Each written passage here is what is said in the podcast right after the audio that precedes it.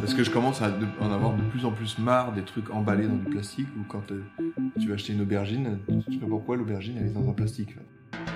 On dit qu'en 2025 il n'y aura plus d'eau. Est-ce que t'as vu ce que ça fait un citadin quand tu le mets en pleine nature? Je sens quand même en moi que j'ai une mission à accomplir. Allez, c'est parti.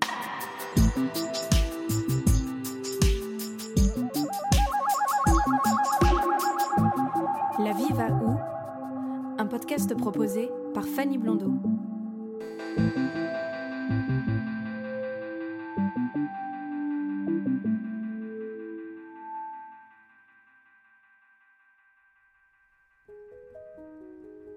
Chers auditeurs, c'est le dernier épisode de la saison. Après avoir sillonné les routes de France et de Belgique, le voyage prend fin aujourd'hui avec la permission un projet d'écolieux citoyen dans le secteur du Béthunois, dans le nord de la France, et qui est né dans la tête de Camille et Adrien, des amis de longue date qui ont eu un déclic suite à la crise du Covid-19. Cet épisode est un peu particulier car ce beau projet de vie est en devenir. Cela me tenait à cœur de vous présenter des jeunes gens en pleine réflexion, en apprentissage et en chemin vers un autre mode de vie. Parfois, on a besoin d'entendre les processus, les doutes, les envies, afin d'être soi-même porté, voire motivé à peut-être faire de même. Voilà comment je souhaitais clôturer cette deuxième saison, avec de l'espoir, de l'ambition et une vision positive de notre avenir commun. Permaculture, production écologique bio et éco-responsable, vente et distribution de produits éthiques et locaux, animation pédagogique autour de la question environnementale, artisanat, culture, mais aussi de la réinsertion professionnelle, du tourisme, des chambres d'hôtes, l'accueil d'animaux de ferme et plein d'autres activités. Camille et Adrien sont ambitieux, portés par leurs envies, et mettent toute leur énergie dans ce grand projet. Épisode 20 Permission accordée.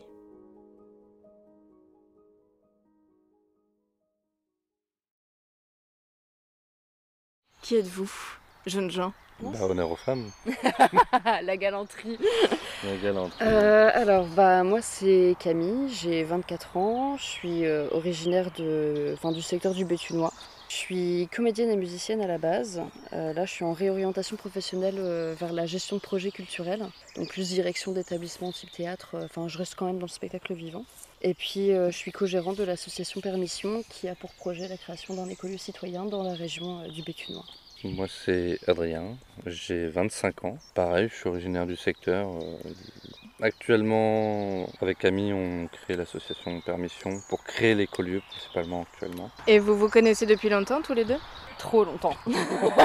Beaucoup trop longtemps. Chaque année, on se dit que ça fait une année de trop. On était en primaire ensemble. Voilà. Euh, Depuis le C1 en fait. C'est ça, ouais. On s'est perdu de vue pendant un temps, pendant la période du collège. On s'est retrouvés par hasard, par un ami en commun, au bar du Nautilus à Béthune. C'est ça. Et après, on s'est plus lâché. C'est ça. En gros, on s'est revus, on s'est croisés, on s'est rééchangé nos numéros de téléphone. Enfin, on s'est échangé vu qu'on n'en avait pas à l'époque. On a reparlé, on s'est revus, et ouais, après on s'est plus lâché. Après, euh, c'était euh, conneries sur ce C'est ça, ouais. On est surtout des potes de conneries en fait au départ. ça nous arrive de temps en temps d'être sérieux, mais c'est compliqué. Ouais.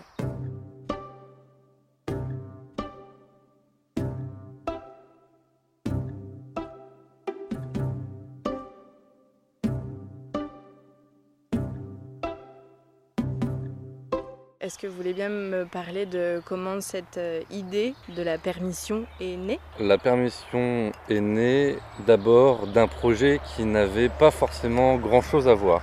Avant de créer ça, j'étais dans l'événementiel pour soirée, donc euh, pour tout ce qui est mariage, euh, etc. Et pendant le premier confinement, on va pas se mentir, tout le monde se faisait un peu chier. Du coup, on faisait des, appels, des visios pour passer le temps. Et euh, pendant un appel, on en est venu à rigoler euh, en se disant ça serait bien qu'on fasse, euh, qu'on fasse quelque chose tous ensemble. On s'est dit pourquoi pas essayer de voir pour acheter un, domaine pour y faire de la réception c'était plutôt un centre de permaculture qui permettait de faire à côté des activités culturelles et artistiques un petit peu dans le genre du Puy du Fou, mais en mode plus autour de l'écologie, tout ça. Sauf que ben moi j'ai gentiment expliqué que euh, enfin moi je viens du milieu artistique, je voyais bien que euh, le secteur de la culture c'était plus trop la peine de compter dessus, en tout cas de façon euh, provisoire, parce que ben là je le vois encore aujourd'hui, il y a tellement de spectacles qui ont été créés pendant la période du confinement que euh, on n'arrive plus à les faire tourner. C'était déjà compliqué avant, aujourd'hui ça l'est encore plus et créer de lieux culturels dans une région qui est déjà hyper riche en matière de lieux culturels. Enfin, en, en tout cas, c'était pour faire un peu comme le genre du Puy du Fou tel que tu me l'avais décrit au départ. ça, Je- faire ouais, le Puy du Fou, salle de réception, Ouais. zone, on va dire, un peu, euh, comment on peut dire, ouais, de rencontre estivale, tout en étant en écolo en fait. Faire pousser les légumes euh, nous-mêmes de façon écologique, faire en sorte de produire notre, euh, nos énergies.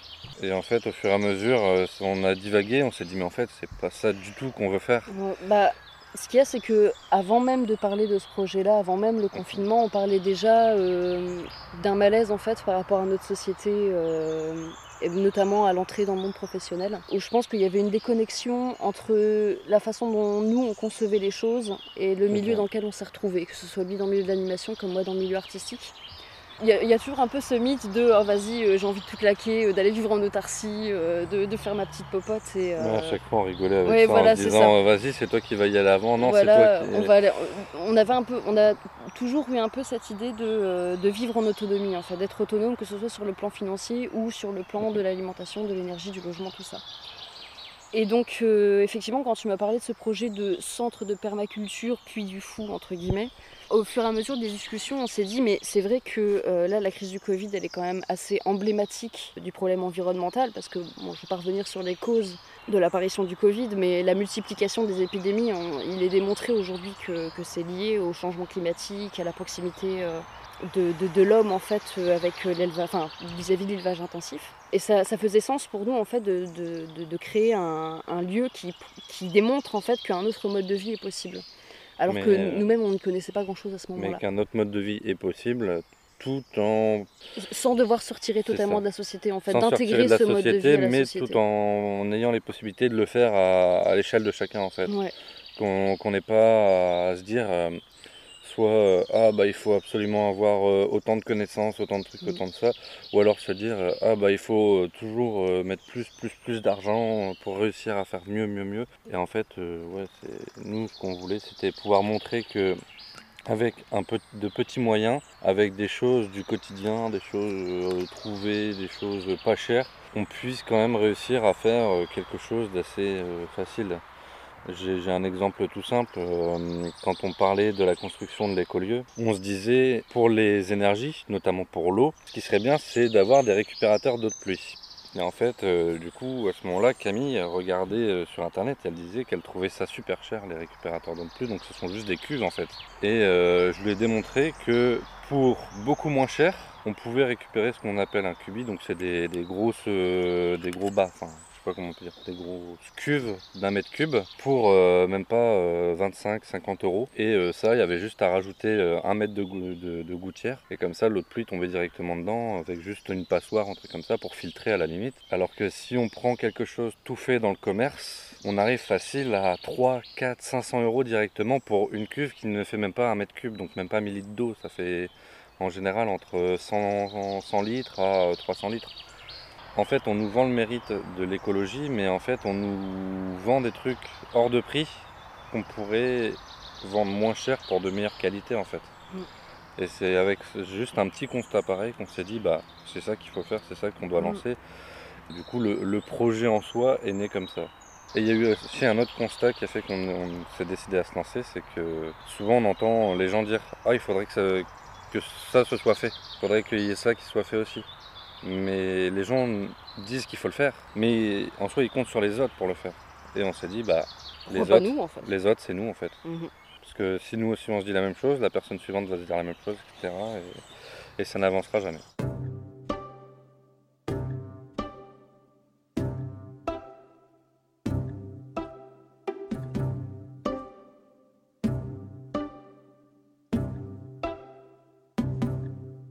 Tu disais euh, que c'était une idée qui était née pendant le confinement et tu disais que vous aviez envie de faire un truc tous ensemble et tous ensemble, c'est qui?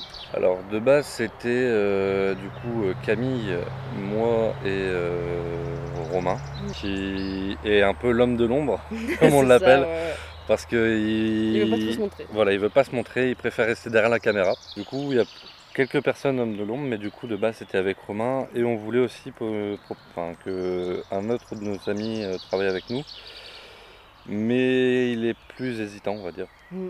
Bah, disons que c'est pas évident quand. euh, nous- en fait, la, chance qu'on avait, entre guillemets, c'est qu'on avait plus de situation professionnelle à ce moment-là. Soyons honnêtes, hein, pendant le Covid, euh, à partir du moment où tu travailles dans le secteur culturel, les perspectives d'avenir, c'était out quoi. Donc, du coup, on pouvait se permettre de s'engager pleinement dans un projet. Donc, voilà, donc on est deux porteurs de projet et quatre personnes qui euh, viennent nous aider de façon assez ponctuelle. Et est-ce qu'on peut parler du coup du nom Permission, d'où ça vient? En fait, euh, on cherchait désespérément après un, un nom euh, qui fasse un peu euh, original. Euh, on cherchait un truc qui fasse un peu jeu de mots. Alors, on a fait tous les jeux de mots euh, pourris possibles et imaginables. Ça a même beaucoup dévié. Voilà, des fois, hein. beaucoup dévié. Et en fait, ouais, on trouvait, un- on voulait un truc qui associe l'aspect citoyen de notre projet et l'aspect écologie permaculture. Et c'est moi qui ai proposé Permission en référence euh, à une notion que j'ai travaillée en danse contemporaine avec Sandra Vincent à Bruxelles, qui travaille beaucoup sur euh, ouais, la, la notion de se permettre d'avoir un certain type de mouvement, un certain type d'énergie, se permettre d'être sur scène. Et euh, je trouvais que ça rentrait totalement en fait, dans, dans nous notre idée de se donner la permission de vivre autrement, se donner la permission de voir les choses autrement, de changer de paradigme. Et après, c'est Romain qui a proposé l'idée de comment l'écrire. Voilà, c'est ça. Et pourquoi on l'a écrit comme ça, du coup, en Oui, aussi deux comment mots faire, la, distincts. ouais, et puis comment faire la distinction aussi entre permis- la permission, l'écolieu et permission de l'association. C'est ça. Dans le sens où, oui, euh, l'écolieu c'est notre projet principal actuellement, mais l'idée ce serait aussi ensuite de développer nos activités, euh, peut-être auprès d'autres structures, euh, pouvoir faire de l'animation ailleurs, dans les écoles, dans. Enfin, co- comme ce qu'ils font un des peu. trucs comme ça, en ouais, fait. voilà, c'est ça. Comme un peu ce qu'ils font ici à Morbec, en fait, au final, avec les fermes pédagogiques. Oui, voilà, parce qu'on va peut-être parler de là où on est exactement, parce que là, vous êtes dans un... Vous avez cherché plusieurs lieux dans votre, euh, dans votre démarche. En fait, vous commencez comment? Parce que justement, parlons du fait que vous n'y connaissez, entre guillemets, rien au départ. Vous-. Enfin, en tout cas, vous, ne partez, vous partez de rien. Ouais. Et du coup, quand on part de rien, on commence comment? Vous avez commencé comment? Bah, déjà, quand on part de rien, bah, On la apprend. bonne chance, c'est qu'on peut apprendre plus rapidement que si on connaît déjà tout. Si on connaît déjà tout, on va apprendre, mais beaucoup plus lentement. Et du coup, comment on a évolué? Bah, Déjà, d'une part, on a beaucoup lu, beaucoup de livres. En soi, en fait, tous les livres qu'on a pu partager sur nos Mhm. réseaux sont des livres qu'on a lus. Ouais, beaucoup de lectures, beaucoup de recherches, euh, y compris sur le fonctionnement de notre société pour essayer de dresser un diagnostic le plus précis possible. En tout cas, euh, on n'avait pas la, la conscience de la complexité des choses et de exactement qu'est-ce qui merde dans, dans la société. Donc, euh, ouais, le fait de énormément s'informer sur euh, bah, comment ça fonctionne l'économie, comment ça fonctionne la finance, comment euh, ça fonctionne, euh, comment fonctionne la psychologie humaine aussi, comment est-ce qu'on en est arrivé là au niveau environnemental, l'histoire de la civilisation industrielle aussi. Et donc il y a eu cette première phase-là, plus de recherche de réponses. Et puis après, il y a eu la recherche de comment est-ce qu'on met les choses en place. Et euh, là, c'est aussi, euh, aussi passé par la mise en pratique. J'ai travaillé pendant quatre mois en stage d'insertion professionnelle auprès d'une coopérative euh, d'horticulture et de maraîchage bruxellois. On est passé bah, par des choses aussi un peu plus traditionnelles. Sur le plan de l'énergie aussi, on a beaucoup, Ouais. beaucoup fait de recherches sur le plan de l'énergie. Et Après aussi des, des expérimentations, chacun de nos côtés, pour voir euh, comment on peut faire ça. Par exemple, Euh, les tout la- cons, ouais. faire le- nos, nos potagers, essayer de les faire. Ouais, euh, ou, même essayer de, de, de voir, vu, vu qu'on avait plus de temps que. Enfin, là maintenant on en a un peu moins parce qu'on travaille tous les deux, mais comment tu fais euh, ton linge toi-même Comment est-ce que tout ce qui est euh, cette idée DIY, comment tu te débrouilles en fait avec euh, des trucs du quotidien Comment est-ce que tu changes ton alimentation aussi? Parce que, enfin, pour toi c'était peut-être pas le cas, mais moi mon alimentation, j'avais une alimentation, comment je vais dire J'allais au supermarché, euh, Bah, j'allais. euh, techniquement, nous aussi, ça évolue au fur et oui, à oui, mesure. oui, enfin voilà. Et là où au départ on disait qu'on avait un projet qui n'était pas du tout politique, bah en fait par la force des choses c'est devenu politique parce qu'à fur et à mesure de nos recherches on se disait mais non en fait on peut pas, on, est obligé quelque part d'ouvrir notre gueule sur, euh, enfin désolé pour la façon dont je le formule mais on est obligé, on, on peut pas se taire en fait euh, et, et juste dire bah voilà ce serait bien de faire ça, de faire ça sans mettre le doigt sur ce qui va pas. Sans forcément se montrer euh, totalement euh, vindicatif, parce que je- moi je le, vois dans mon quotidien, je peux comprendre qu'il y a des gens qui par facilité vont au supermarché, qui par facilité vont acheter des, produits transformés, de- des produits emballés avec du plastique. Le but c'est pas de montrer du doigt les gens, c'est de les accompagner et de leur montrer en fait qu'il est possible de faire autrement sans se prendre la tête. C'est plus dans cette idée-là. Après, s'il y a des gens qui veulent aller plus loin dans l'autonomie comme nous, ben là, pareil, on peut leur proposer, euh, des- essayer de leur proposer des choses. Ou même euh, dans la question professionnelle, on voit avec Romain, Romain qui, qui travaille en laboratoire, il est confronté tous les jours au fait que ben il travaille avec des produits qui sont dangereux pour l'environnement, ou il doit, santé, voilà, où il doit tester aussi des produits qui vont être utilisés pour niquer l'environnement. Et professionnellement, bah, forcément, ça, ça lui pose un problème. Mais il n'empêche que bah, il faut bien qu'il travaille, il faut bien qu'il gagne de l'argent, il faut bien. Et nous, avec le programme d'insertion professionnelle qu'on veut mettre en place, c'est proposer des alternatives aussi sur le plan professionnel pour que les gens puissent s'orienter vers des choses qui correspondent à leur éthique, qui correspondent à leur euh, fort intérieur, en fait, à comment est-ce qu'ils fonctionnent, à euh, ce dont ils ont besoin. Par exemple, moi, j'ai vu dans ma carrière professionnelle euh, en tant que, comédienne ou même en tant qu'animatrice, de parfois devoir accepter des conditions qui ne me convenaient pas et de le regretter après. Et donc l'idée, ce serait justement de permettre aux gens soit de créer leurs propres activités, soit de rejoindre des activités qui soient en accord avec leurs valeurs, qui soient en, accord, euh, enfin après, c'est jamais 100% en accord, mais qui soient le plus proche du moins d'eux et qui leur conviennent euh, pour pas se retrouver en dépression au bout de trois mois. Et toujours dans le travail de recherche hors internet pour trouver euh, là à l'heure actuelle ce qu'on fait aussi c'est que du coup on cherche un lieu. Du coup on se déplace dans, dans le secteur du Béthunois parce qu'on bien s'installer dans le Béthunois à la recherche de, de terrains qui pourraient par- nous paraître idéal pour monter le projet. Mais Euh, enfin après, ce qu'il y a aussi, c'est que nous, dans notre projet, au départ, on est- je crois qu'on a eu les yeux plus gros que le ventre. Déjà, au départ, on voulait pas s'installer dans la région, on voulait s'installer en Normandie parce qu'on savait que c'était un terrain qui était plus propice, enfin, une région qui était plus propice à ce genre de projet. Que ce soit sur le plan politique, comme sur le plan de la qualité de la terre, sur le plan de la qualité environnementale. Globalement, sur le la Normandie, aussi, voilà. sur, euh, Globalement, la Normandie est quand même moins polluée que les Hauts-de-France. Enfin, aujourd'hui, euh, je pense que ça peut se. se Bah, en fait, je pense que c'est ce moins, qu'on c'est l'idée c'est reçue ce à ce pensait, ouais, c'est ce qu'on pensait, mais en fait, on a remarqué que au final, c'est partout pareil. Et donc, euh, au départ, on s'est retrouvé avec la difficulté de ben, rechercher un terrain dans une région dans laquelle on n'est pas.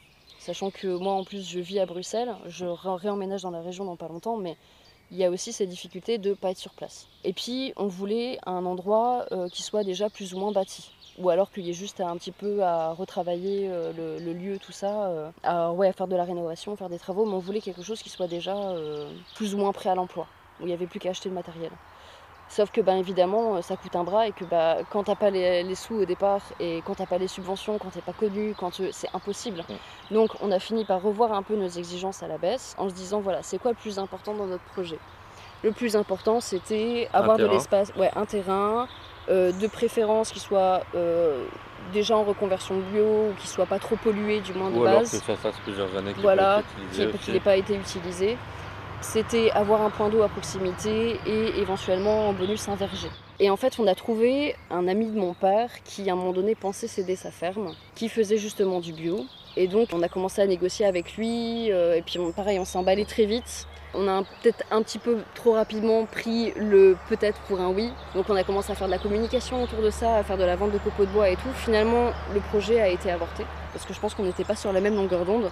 Mais c'est ça qui a renforcé l'idée qu'on voulait s'installer dans la région et aussi, de par nos activités, pour pouvoir promouvoir notre activité euh, qui est allée à ce moment-là à Richebourg, on s'est rendu compte qu'il y avait vraiment des gens qui étaient intéressés et qui, qui voulaient que ce genre de projet s'installe dans notre secteur. ouais. Chez eux, dans leur village. Voilà. euh, Même si ça se faisait euh, finalement en campagne, parce qu'on pourrait imaginer que ce genre de projet marcherait mieux euh, dans un milieu citadin. Et nous, justement, ce qu'on revendique, c'est aussi que ce... l'écologie doit être aussi habitée par la ruralité, que ça doit pas être juste un problème de, de bobo, quoi. En fait, Ouais. enlever tous les, toutes les images clichés qu'il peut y avoir autour de l'écologie. Ou alors l'écologie, c'est manger bio, l'écologie, c'est euh, juste trier ses poubelles. Mm. En fait, c'est aussi un peu notre but, c'est de d'enlever en fait ces images clichés qu'on peut avoir de l'écologie et que Et de l'autonomie voilà, aussi. ça. De euh, tout de suite, euh, si tu veux vivre en autonomie, t'es un marginal, Ou alors t'es un de la société, ouais, voilà. tu- tu- Et donc, euh, ouais, casser un peu tous ces clichés, même si je pense qu'avec la crise du Covid, justement, ces clichés ils ont beaucoup. Ils ont beaucoup changé, Ouais. notamment avec tout ce que- tout ce qu'on a vu sur les réseaux, les gens qui, qui sont venus à, à s'entraider. Mm. Bref, on a encore bifurqué. on s'en- Désolée. C'est notre, Mais- c'est notre lot quotidien, on bifurque. Voilà, on Même bifurque. pendant nos réunions, on parle d'un truc et on, Et on part on vient parler d'un autre truc. Bref, donc voilà, en gros, l'idée au départ c'était de s'installer en Normandie. Ce projet, enfin, cette possibilité a fait qu'on a décidé de s'installer dans la région. Et là, on s'est trouvé face à une autre difficulté qui est celle que nous ne sommes pas de famille d'agriculteurs. Enfin, moi, mes grands-parents étaient agriculteurs, mais, Mais déjà, euh, voilà, c'était pas par ici. Et puis, euh, pour te dire, ma grand-mère est née en 1920, tu vois, donc ça date un petit peu. Et donc là, grâce au conseil qu'on a reçu de l'association euh, Désobéissance Fertile, on a décidé effectivement de faire le tour de toute la région bétunoise, d'aller repérer chaque terrain un par un, d'aller dans les mairies pour avoir euh, le nom le- des parcelles en fonction des voilà, d'avoir le cadastre en fait. Et à partir de là, on contacte les propriétaires quand c'est possible de le faire, parce que des fois, en fait, au cadastre, on te donne juste le nom, prénom et la ville Ouais, d'habitation. Mais après, c'est à toi de te débrouiller pour trouver les contacts. Et à côté de ça, on a aussi une autre difficulté qui est celle que, en fait, pas de terrain, pas de subvention, pas de subvention, pas de terrain. En gros, c'est le cercle vicieux dans lequel on s'est retrouvé. Et donc, on essaye simultanément de faire de la promotion autour de ce projet de façon à pouvoir dire bah voilà, nous on veut vraiment s'installer dans ce secteur-là, de, de cibler en fait l'endroit où on veut s'installer, de façon à demander les subventions à l'agglomération de communes, à la région et ainsi de suite. Mais ça, en fait, comme on n'y connaissait rien au départ, il a fallu le temps qu'on comprenne tout ça.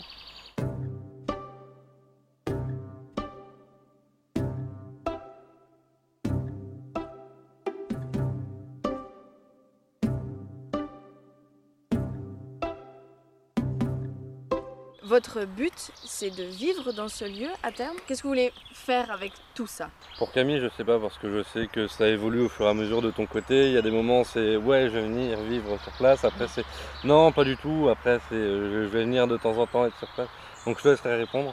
Mais pour ma part, euh, en fait, je suis en train de me dire que pour ma part, ça change aussi. en fait. Ouais. En fait, il y a quelques temps, oui, je me disais euh, pourquoi pas, enfin, même je me disais vivre sur place, oui. Pour moi, c'est vraiment, enfin, ça va vraiment devenir mon activité principale en fait, même mon activité tout court. J'envisage peut-être euh, d'acheter une maison. Du coup, ça évolue. C'est vrai qu'au début, quand on a lancé ce projet, on était tous les deux d'accord sur le fait qu'on voulait s'installer sur place parce que c'était ce qui avait de plus. Enfin, l'idée c'était aussi de nous, nous, euh, nous, de nous donner les moyens en fait de vivre en autonomie. Sauf que ben, nos- au niveau personnel, bah, ça a changé. On a chacun euh, quelqu'un dans notre vie qui n'a pas forcément la même vision des choses que nous, qui n'a pas forcément envie d'avoir ce, ce mode de vie-là. Et donc on, on est dans une période où on cherche chacun de notre côté un juste milieu entre notre aspiration à vivre en autonomie et l'aspiration à être avec notre partenaire. Je, je pense que oui, on sera amené à vivre sur place, mais de façon intermi- intermittente en fait, pas de façon permanente. Peut-être euh, comme une garde d'enfants, une semaine sur deux. Chacun garde le petit, voilà, c'est chacun garde le bébé projet euh, dans ça, sa poche. Surtout que dans le cas d'Adrien, oui, ce sera très probablement son activité principale. Moi, je suis du genre à ne pas me contenter d'une seule activité. J'ai une légère tendance hyperactive. Mais euh, je n'abandonne pas l'idée de continuer à travailler dans l'artistique. L'idée de euh, continuer dans, le culturel, que ce soit en tant qu'artiste comme en tant que gérant de, de projet ou d'établissement culturel. Dès le début, en fait, dans le projet, on avait énormément d'idées. Que ce soit sur le plan de l'écologie, sur le plan culturel, sur le plan de la formation, de l'insertion professionnelle, on touche à énormément de domaines parce que notre idée, c'est de toucher à. C'est créer, créer- enfin, pas de créer un mode de vie, mais De créer De- notre mode de vie. en voilà, fait. de développer en fait un mode de vie qui soit plus éco-responsable et aussi auquel chacun puisse se, se retrouver, se sentir bien. Donc dès le départ, on avait énormément d'idées qui touchaient à vraiment toutes les sphères de- de- du mode de vie, sauf que c'est pas possible de tout faire en même temps. Donc on a dû cibler les activités qui étaient vraiment essentielles dès le début et qui caractérisaient notre projet, et ensuite celles qui l'étaient un peu moins et qui pourraient être construites par la suite. Ce qui était essentiel, c'est donc l'activité de permaculture, de production euh, alimentaire, l'autonomie énergétique du bâtiment. Après, il y a eu l'aspect construction, parce qu'on en est venu à la conclusion qu'on allait finir par construire le lieu. Donc tout ce qui va être aspect ben, bricolage, le fait de créer aussi un- une fabrique lab en fait, pour euh, ceux qui éventuellement n'auraient pas le matériel pour pouvoir réparer leur vélo ou réparer leur machine. Tout ou en étant accompagné. euh, Voilà, c'est ça, tout en étant accompagné. Donc ça, l'aspect en fait artisanat, permaculture et aussi animation pédagogique, c'est le, le premier objectif. Avec les chambres d'hôtes à côté qui permettent en fait de financer l'association. Et ensuite, à partir de là, quand on, si l'association fonctionne, enfin si l'écolieu fonctionne bien, qu'on voit qu'il y, a un- qu'il y a un potentiel, qu'il y a des, les subventions qui suivent, là on développera d'autres activités. Effectivement, on avait parlé éventuellement de la création d'une salle de, de résidence pour artistes. On avait parlé euh, euh, de, de formations un peu plus pointues et plus professionnalisantes. Et entre-temps, moi j'ai Euh, eu en idées partenariat aussi avec que je des n'ai pas encore entreprises. proposées Oui, voilà, c'est ça. En fait, les idées, elles émergent au fur et à mesure. Mais notre objectif, ça reste toujours de toucher à tous les aspects du mode de vie, de la production à la consommation et aussi par l'activité. Mais surtout, l'un des trucs qui va pouvoir lier tout ça, en fait, c'est le fait de pouvoir avoir, enfin, de pouvoir proposer ce qu'on appelle nous stage ou formation, mais ce qui n'est pas le cas, c'est plus une expérience professionnelle longue durée. Dans un premier temps, en tout cas. Dans un premier temps, pour des personnes qui soient des Maüs, pour des personnes qui soient à la rue, en leur proposant un hébergement, en leur proposant une formation, d'être nourris, logés, blanchis en fait, avec en plus euh, qu'ils aient une rémunération pour leur travail bien évidemment. Du coup, les aider à se réinsérer à la fois professionnellement, socialement, réussir à, retrouver une stabilité si je puis dire, et euh, du coup qu'ils puissent choisir de travailler dans l'un des domaines d'activité que l'on proposerait. Donc, par exemple, la vente de produits, le maraîchage, l'accueil touristique, la cuisine, donc la cuisine avec l'atelier de transformation, enfin, l'atelier bois, etc. Être directement dans l'espace culturel pour euh, s'occuper de tout ce qui est atelier. On pensait notamment à mettre en place des workshops euh, sur euh, tout ce qui relève de la conscience du corps, des arts martiaux aussi, du, bien-être. Enfin, moi, je m'en suis rendu compte, en tout cas, en, partant vivre à Bruxelles. On n'a pas tous la même notion du rapport au corps et de l'importance de ce rapport au corps. Et que beaucoup de gens développent des pathologies, voire des maladies, parce qu'ils ne savent pas utiliser correctement leur corps ou parce qu'ils ont des, des blocages qui peuvent parfois être émotionnels ou... euh, corporel aussi, des fois. Ouais, et en fait, euh, c'est la méconnaissance du corps qui crée les pathologies la plupart du temps. Donc on trouve ça aussi super important de développer cet aspect-là euh, par l'intermédiaire de, de, de, pro- enfin, de workshops et d'animations pédagogiques.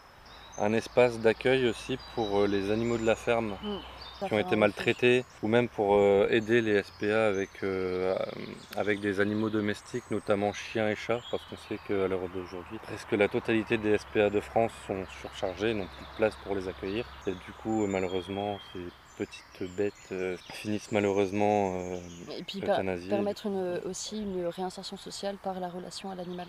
Et du coup, là, j'ai quand même une grande question à, à vous poser. Oula. Parce que, non, non, mais de ce que j'entends, euh, en termes de tout ce que vous souhaitez mettre en place, le fait de s'occuper de la réinsertion de personnes, potentiellement d'accueillir des animaux, etc., ça nécessite aussi certaines compétences euh, sociales, techniques, euh, vétérinaires, etc.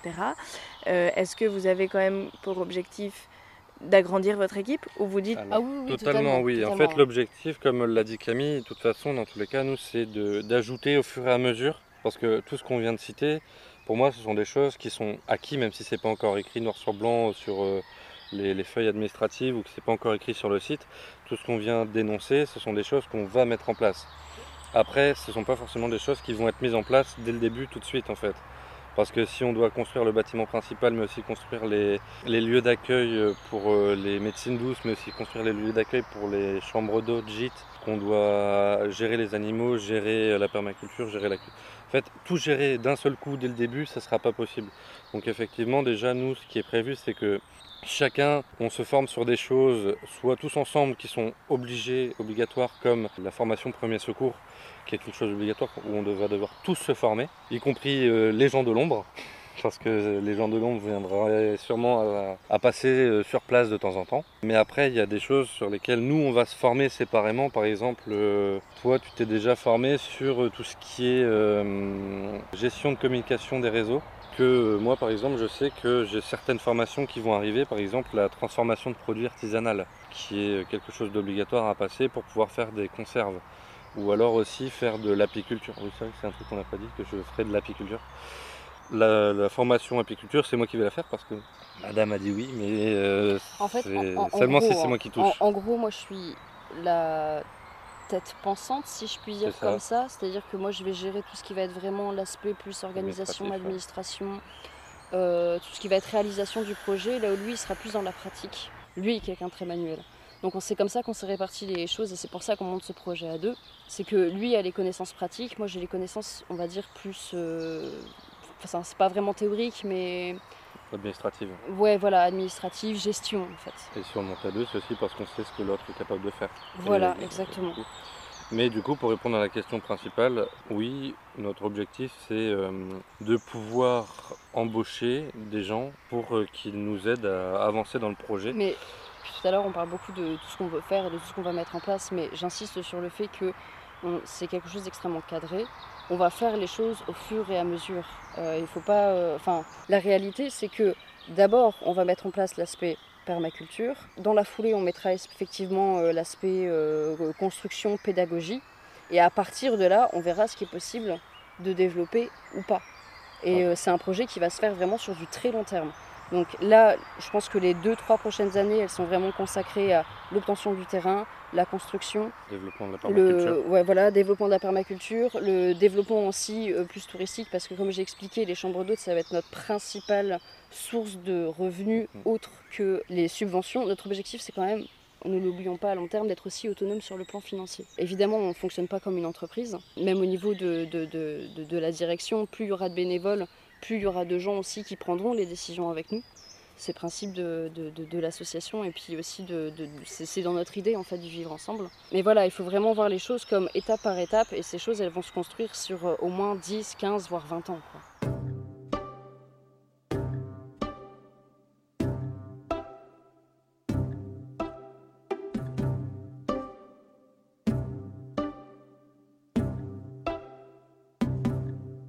Parlais justement de projets à long terme. Et euh, oui, je voulais vous demander combien de temps vous vous donniez. Notre vie entière, je crois. Eh bien, c'est parfait. non, mais parce que des fois, on peut se lancer dans un projet, il y en a qui, qui peuvent se dire bon, si dans 10 ans ça marche pas, je laisse tomber entre Non, guillemets. parce qu'on sait que ça va marcher. On sait que ça va marcher, on sait que ça doit marcher, et on sait que même si telle ou telle chose, ou que même si ça ne fonctionne pas, bah, on va juste se, donner, euh, se redonner de nouveaux objectifs ou se, se redonner de nouveaux moyens, Mhm. nouvelles méthodes pour y arriver en fait, tout simplement. Nous, c'est no- c'est un projet de vie en fait.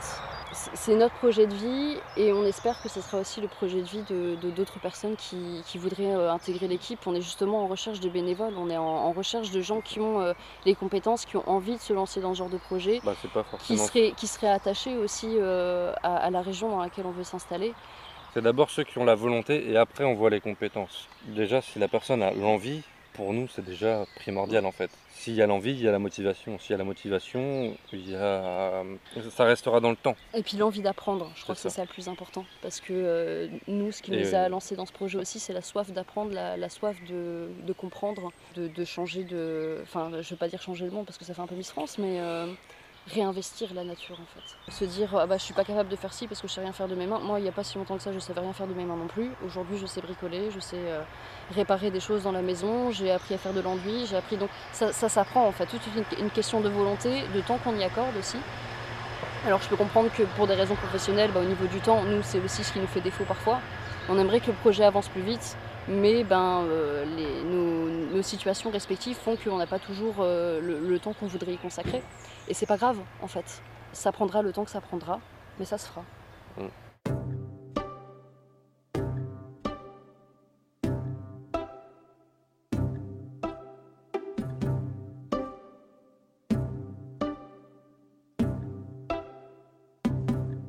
Et en termes de, de fonds et de finances, euh, comme vous êtes à la recherche actuellement d'a- d'achat de terrain, est-ce que vous avez déjà les fonds ou est-ce que vous cherchez des financements de- d'une manière ou d'une autre? Et si vous en cherchez, comment est-ce qu'on peut éventuellement vous aider? Euh, oui, effectivement, on est en recherche de financement. On a déjà fait plusieurs demandes de subventions auprès de l'agglomération de communes euh, de Béthune-Bruay, auprès de la région, auprès du département du Pas-de-Calais. Donc oui, on est en recherche de financement. Pour l'instant, au niveau public, on recherche aussi des mécénats, des partenariats, que ce soit sur le plan financier comme sur le plan logistique et humain. Et on compte lancer un financement participatif. Pour ce lancement de financement participatif, on veut d'abord en fait avoir au moins euh, un accord et une idée de où on va s'installer précisément, de comment est-ce qu'on va faire les choses et de chiffrer ça de façon plus précise. On a déjà une idée du coût que ça va avoir, on a déjà une idée du type de matériaux qu'on va utiliser, de comment on va procéder, mais ça va aussi varier en fonction bah, de la superficie du terrain, de euh, l'analyse du sol, euh, et puis de comment est-ce qu'on peut s'arranger avec la, la commune aussi, parce que nous pour l'instant les terrains qu'on a repérés principalement c'est des terrains qui sont à la base non constructibles. Mais ça, c'est quelque chose qui est tout à fait modifiable avec, pas tous, pas tous, mais pour la grosse majorité en tout cas. Donc il est possible qu'on se retrouve en fait avec un terrain qui soit non constructible à la base. Et donc il faut voir aussi au niveau législatif et avec les communes comment c'est possible s'il faut modifier le, PLU, qui est le plan local d'urbanisme, ou euh, s'il est possible d'avoir un statut euh, en tant qu'association agricole pour pouvoir euh, quand même construire une infrastructure et surtout dans, dans quelles conditions. Comme je te disais juste avant qu'on commence l'interview, on est vraiment en tout tout début. Même si ça fait déjà deux ans qu'on travaille, euh, qu'on travaille dessus, on, a surtout euh, travaillé le qu'est-ce qu'on veut, qu'est-ce qu'on veut pas, où est-ce qu'on veut s'installer, comment est-ce qu'on doit procéder. Parce que, bon, aujourd'hui on a 24-25 ans, on a eu l'idée de ce projet, on avait euh, allez, 23, ouais, 22, 23 ans. quoi. Il y, a forcément des choses que tu apprends avec l'expérience de vie aussi, et on, est un peu plus cadré maintenant. Maintenant on est plus cadré. Et est-ce que vous croyez que sans sans le Covid, sans le confinement, vous, vous en seriez là aujourd'hui à penser à un lieu comme ça Moi perso, je pense pas. Moi non plus, je pense pas. Je pense qu'on aurait pu avoir l'idée. Mais on l'aurait pas mis en place. Mais on l'aurait pas mis en place. On aurait pu euh, en rigoler, comme on mm. l'a fait au début, euh, au début quand c'était juste pour euh, passer le temps. Mm. Mais ouais, comme tu dis, on n'aurait pas, on n'aurait pas été jusque là en fait. Non. On n'aurait même pas envisagé la création d'une association en fait. Ouais, je pense que ce qui a vraiment changé, c'est aussi euh, le fait de se retrouver confronté euh, directement euh, au changement climatique, parce qu'il est déjà là maintenant. On, le voit au quotidien. Enfin, c'est bête, mais quand on était gosse, quand on nous parlait du changement climatique, de, de, ce que ça allait avoir comme impact, on nous disait ça arrivera en 2100. Sauf que non, ça arrive pas en 2100, ça arrive maintenant. Et c'est maintenant qu'il faut commencer à se préparer parce qu'on ne sait pas ce qui va nous tomber sur le coin de la figure d'ici même pas dix ans en fait. C'est ce sentiment d'urgence qui nous a poussé à agir et à lancer ce projet. Oui, parce que euh, dans votre environnement euh, familial, etc., vous venez pas du tout de familles qui sont conscientes euh, non, plus ou moins Non, pas du tout. moi, j'ai des parents qui ont travaillé dans l'industrie. mon père me racontait il y a encore pas si longtemps qu'il balançait les déchets dans le fleuve d'à côté et qu'à aucun moment ils se sont dit que ça allait avoir un impact sur l'environnement et que. Enfin, c'est. Non, en fait, pas du tout. Mais tes parents changent. Mais, mes, parents, mes parents ont changé parce que je me suis investie là-dedans et que je les ai sensibilisés à ça. Moi, mes parents, pareil, ils sont pas du tout du secteur, enfin de ce domaine-là en tout cas, mm. et ils sont pas trop intéressés à ça. Puis c'est bête, mais enfin moi je me souviens il y a encore quelques années, j'avais une idée très carriériste de la réussite, que je, n'existais que par ma réussite professionnelle. Là où aujourd'hui je me rends compte que ben, la reconnaissance dans le milieu professionnel, ça n'existe pas. Et que euh, le plus important, c'est pas c'est pas ton statut social. Le plus important, c'est euh, ce pourquoi tu te bats au quotidien, ce, ce que tu défends et euh, le fait que tu te sentes bien avec ça, que tu te sens bien dans tes pompes, que tu te sentes euh, en accord avec toi-même.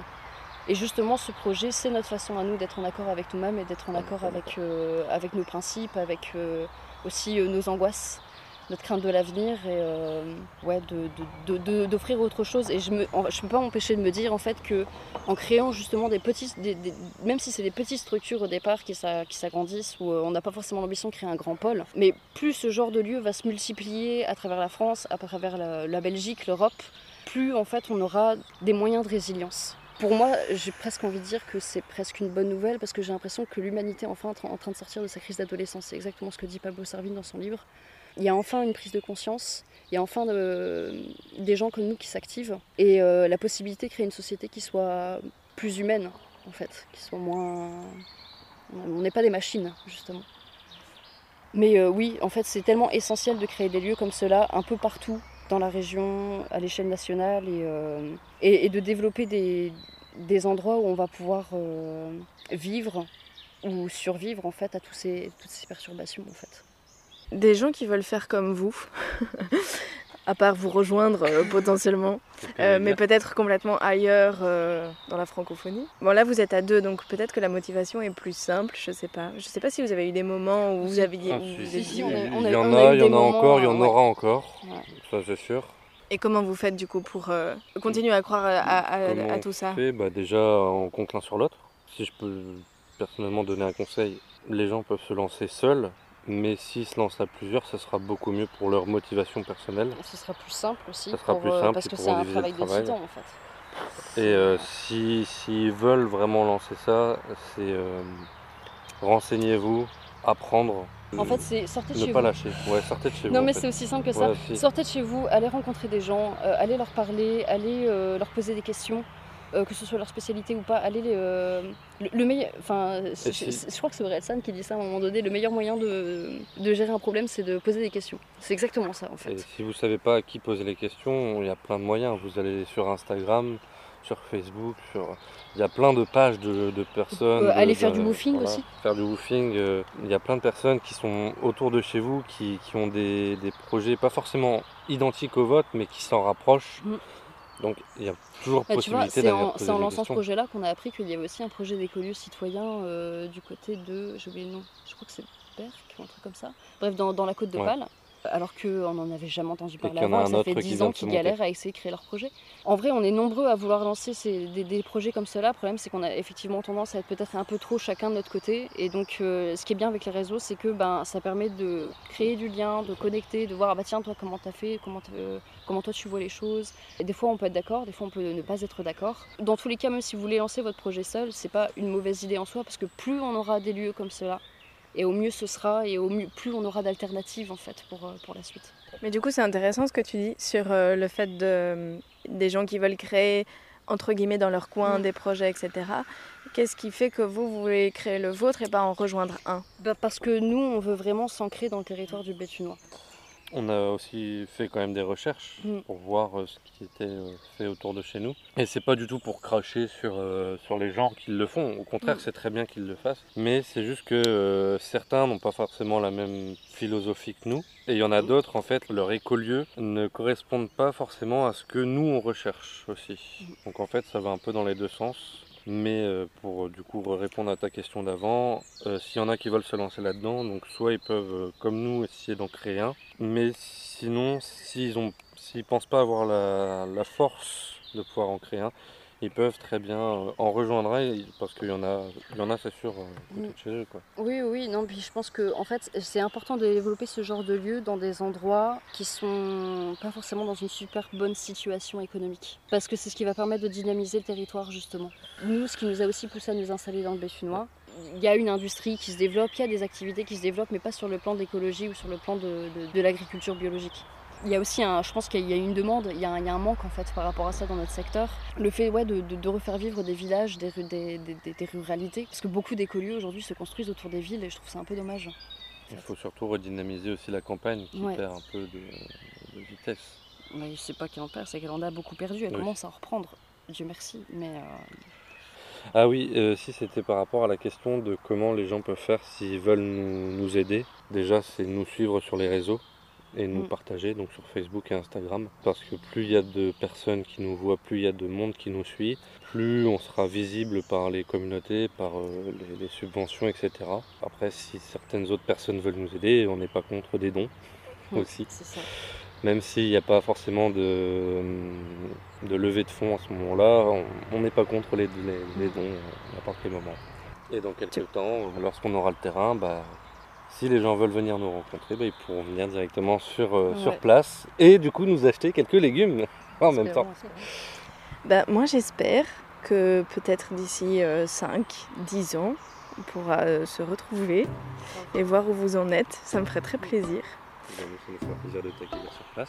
Et je vous souhaite beaucoup de réussite, vraiment. Merci. Et merci beaucoup de m'avoir accordé ce temps. Merci à toi, merci à toi d'être venu vraiment. Avec grand plaisir.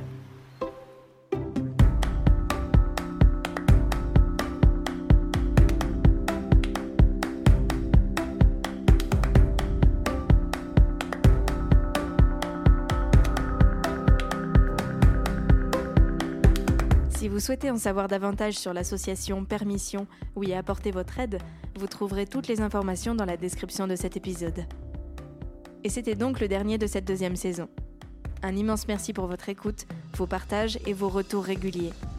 N'hésitez pas à en parler autour de vous, à suivre les pages Facebook et Instagram at lavivaou podcast ou à écrire à lavivaou à gmail.com. Et à bientôt j'espère.